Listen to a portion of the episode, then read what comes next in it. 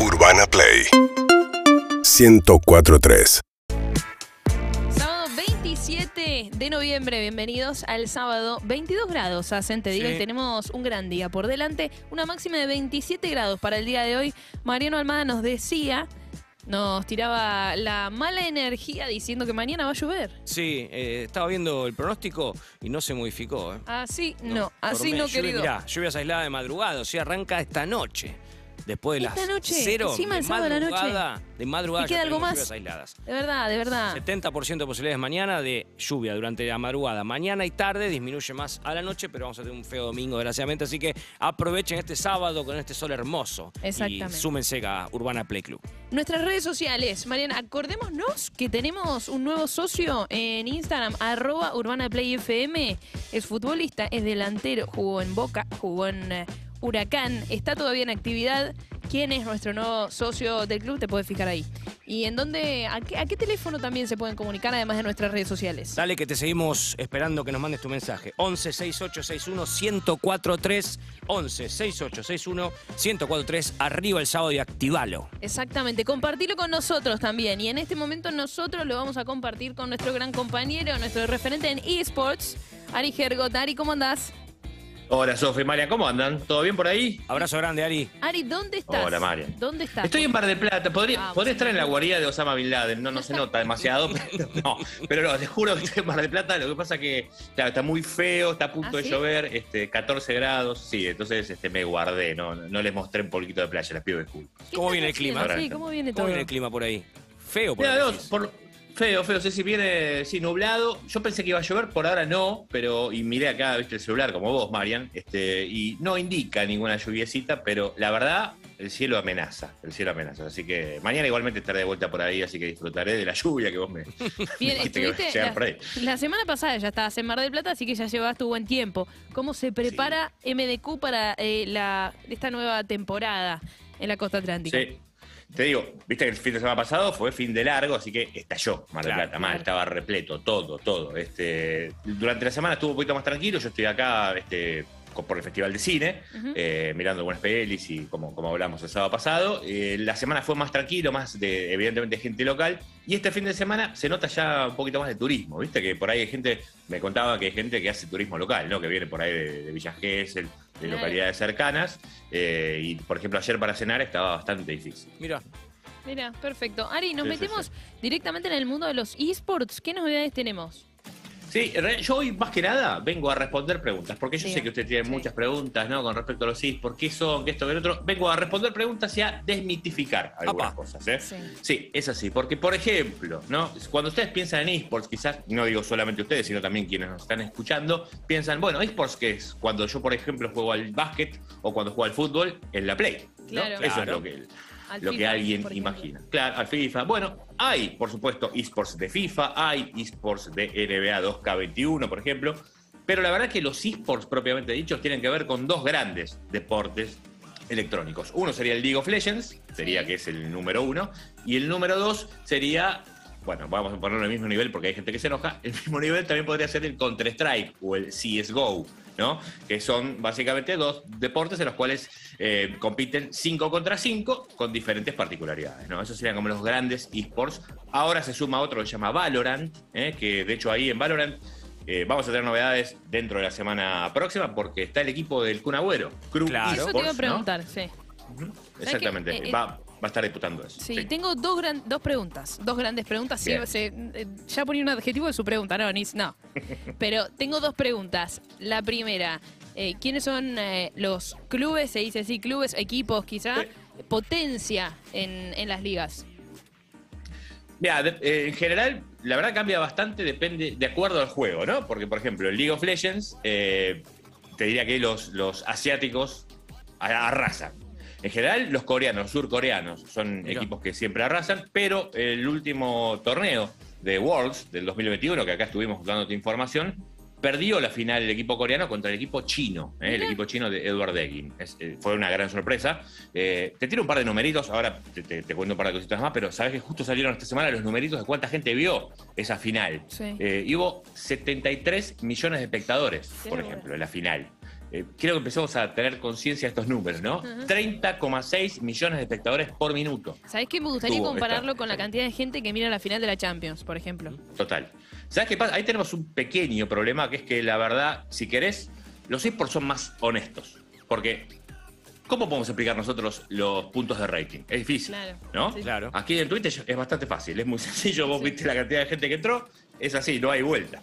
Digamos. Entonces, estos números están absolutamente corroborados porque vos eh, ves todo el tiempo cuánta gente te está sí. mirando. Claro, Ahora, ¿tiene que ver los equipos finalistas con la gran cantidad de gente o no? ¿Tiene mucho que ver? Sí, por ejemplo, en China hay festejos. Claro. Después los invito a que busquen cuál- cómo fueron los festejos en China. Y te digo, ¿viste es- ese histórico meme que tenemos acá, que es eh, la gente fue al obelisco, ¿no? Sí. Pasa cualquier cosa y esto es histórico meme. Bueno, te juro que esos videos se ven ahí eh, cómo, cómo festejaron en China. Y hay una particularidad con respecto a China, que es que, por ejemplo, los esports en China son considerados una actividad por el Ministerio de Deporte. Mira, mira. El mi- o sea, es, es así de clarito y tienen dos divisiones, cosa que en otros lugares del mundo todavía está en discusión. Ni hablar acá en, en Latinoamérica, ni siquiera te hablo de Argentina, sino también incluso aquí dentro de, de la región. Por eso estamos tan lejos, ¿no? Por eso cuando, por ejemplo, va- van los equipos eh, latinoamericanos, hasta ahora nunca han pasado de lo que sería la pre-zona de grupos. Claro. Es decir, eh, eso Y si venimos a, lo nacional, Ari, lo- los equipos potencia, porque sabemos que hay clubes involucrados ya en lo que es esports y también deportistas involucrados como Oberto, como Peque Schwarman. Exacto, exacto. Sí, Peque Jordan y Natalie Doreski, por ejemplo, este, la, la ex eh, Leona, forman parte de Stone. Eh, tenemos, el Agüero. Eh, acá digamos, tenemos dos grandes equipos, si querés, históricos. Serían los Boca y River de los esports. Son Sí. Furious Gaming, y que le dicen la calavera, y también está Isurus. Gusta la Isurus, son calavera, los ¿eh? tiburones. Creo que, Sí. ahí mi sentimiento, ¿eh? Lo banco. Bien, bien con Furious. Bueno, en Furious ahora se metió bastante Pablo Dybala. ¿eh? Ah, Pablo. Dybala es este. Furious. Sí, ahora, ahora una fuerte inversión de parte de, de, de, de, de- de Dybala y de un grupo inversor para que Furious también tenga, digamos, también mejore. Y lo que pasa, en general, con estos equipos que son muy fuertes acá localmente, es que también para expandirse tienen que ir, por ejemplo, a jugar la liga en Brasil. Si tenés, una- un, eh, si tenés un equipo de Counter-Strike, por ejemplo, Claro. Counter-Strike, digamos, los shooters son muy fuertes los brasileños, digamos. Eso ¿no? te iba a Y preguntar. aparte de o sea, en. Latinoamérica es Brasil el que más está En- en- desarrollado. sí, con respecto a los shooters, digamos, este, digamos a los deportes, a los juegos de disparos, por así decirlo, como son el Counter Strike, o bueno, el Valorant es un deporte más nuevo, es un eSport más nuevo. Pero sí, los brasileños son siempre como los grandes rivales.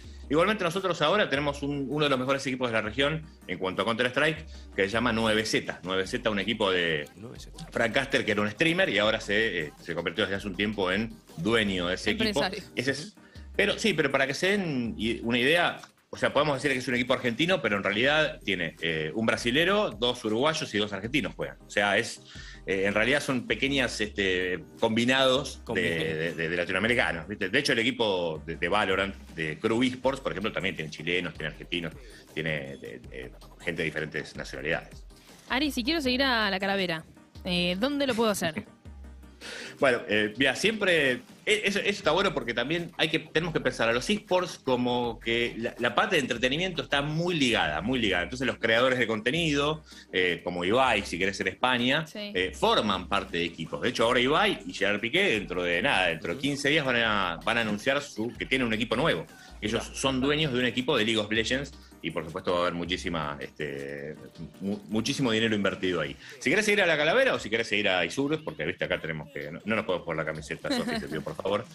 Eh, búsquenlos en las redes sociales porque obviamente ellos tienen ahí su- sus canales. eh, Furious también ahora está abriendo una gaming house muy interesante. Y eso también, eh, para si quieren, para próximas ediciones podemos contar qué son las gaming houses, porque uno, viste, también tiene en la cabeza, eh, por ahí, este, gente por ahí más, más grande, de una generación más adulta, piensa que, claro, estos pibes se la pasan comiendo chisitos, tomando bebidas energizantes y jugando a los jueguitos, ¿no? 12 horas. Y no, no, de ninguna manera, por supuesto, ahí tienen rutinas, tienen eh, nutricionistas, Apa. tienen entrenadores físicos.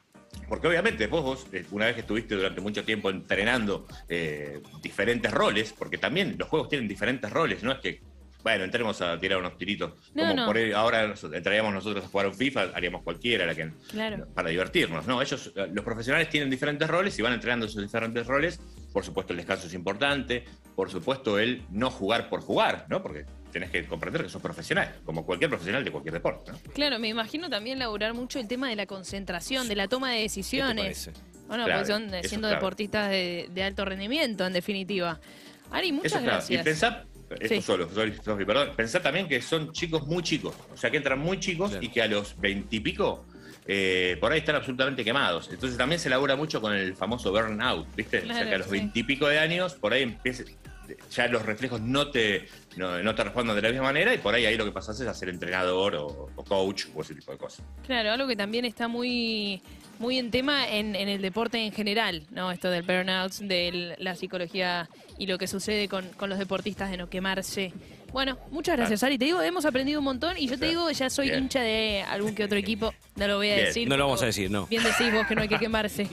Disfrutá lo que queda del sábado en Mar del Plata, Ari. Abrazo grande. Muchas gracias, María Sofi. Que te salga el sol, Ari, que te salga el sol, Ari querido, ojalá, y puedas ir a la playa y disfrutar. El otro día salió desde la Bristol, te cuento, Mira. Marian. Sí, lindo, se veía lindo, unas ganas de ir a Es la que playa. fue el fin de semana pasado, fue hermoso. ¿no? ¿Sabés Fue qué? largo, fue hermoso. Sí. La gente fue a la costa, lo disfruté muchísimo. Y hay gente que nos escucha desde la costa atlántica. Vos nos estás escuchando desde dónde? ¿Desde dónde te preguntamos? Comunicate con nosotros. ¿Cómo activás tu sábado? Contanos al 11 68 61 1043. Lo que dijo Sofi, dónde estás, qué estás haciendo, a dónde vas, de dónde venís. Todo, contanos acá. UrbanaPlayFM.com